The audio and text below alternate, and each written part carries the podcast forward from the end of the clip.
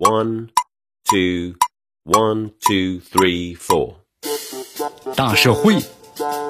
小新闻，新鲜事儿，天天说。朋友们，你们好，这里是天天说事儿，我是江南。当前这个电视机啊，正变得是越来越复杂了，就连年轻人呢也直呼是搞不懂啊。现在的智能电视机大多是内嵌了多套啊不兼容的会员体系，消费者呢哪怕是充了多个会员，可能仍然无法看到啊想看的所有的影视内容，很有可能会陷入呢这个套娃式的充会员的陷阱。诚然，与这个传统电视机相比，咱们现代电视机升级换代的快，在网络时代，你想要回到收看电视的原始状态呀，不现实也不可能了。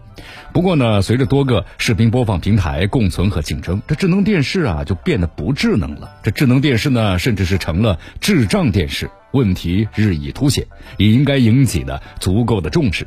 对此的话，电视机厂商和销售商啊，应该是与时俱进，提升的服务意识，改进的服务方式，给消费者呢多支招，为消费者呀提供良好的体验，而不应当呢是当甩手掌柜，甚至呢应该设坎儿，为难消费者。这其中包括呢，你看主动询问消费者购买电视机的目的，包括使用者的基本情况，针对消费者的使用意向，推荐的相关的电视机。对购买电视机连接网络的消费者，应该明确告知啊，电视机内嵌的兼容会员体系。那么尽可能减少呢消费者因为观看影视剧需要购买会员服务带来的经济负担。你看咱们现实中呢，消费者看电视越来越复杂。这会员呢一充再充，而且还和电视机制造商和销售商呢甘当是甩手掌柜，把每一个消费者呀都当成了电视机方面的专家，有着密切关系。会员费的背后呢也牵扯到了电视机厂商的利益，那么使其呢更没有动力消除其中的乱象。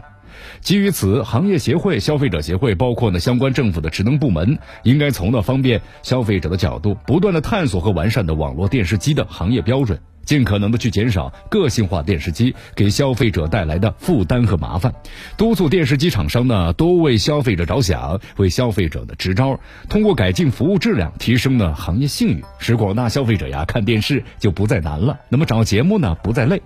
广大消费者购买电视机前也需要呢多做些功课，对电视机可能出现的问题呢多咨询，以便后续啊使用起来更加的方便轻松，避免呢跳入陷阱。这里是天天说事儿，这里是天天说事儿，我是江南，咱们明天见。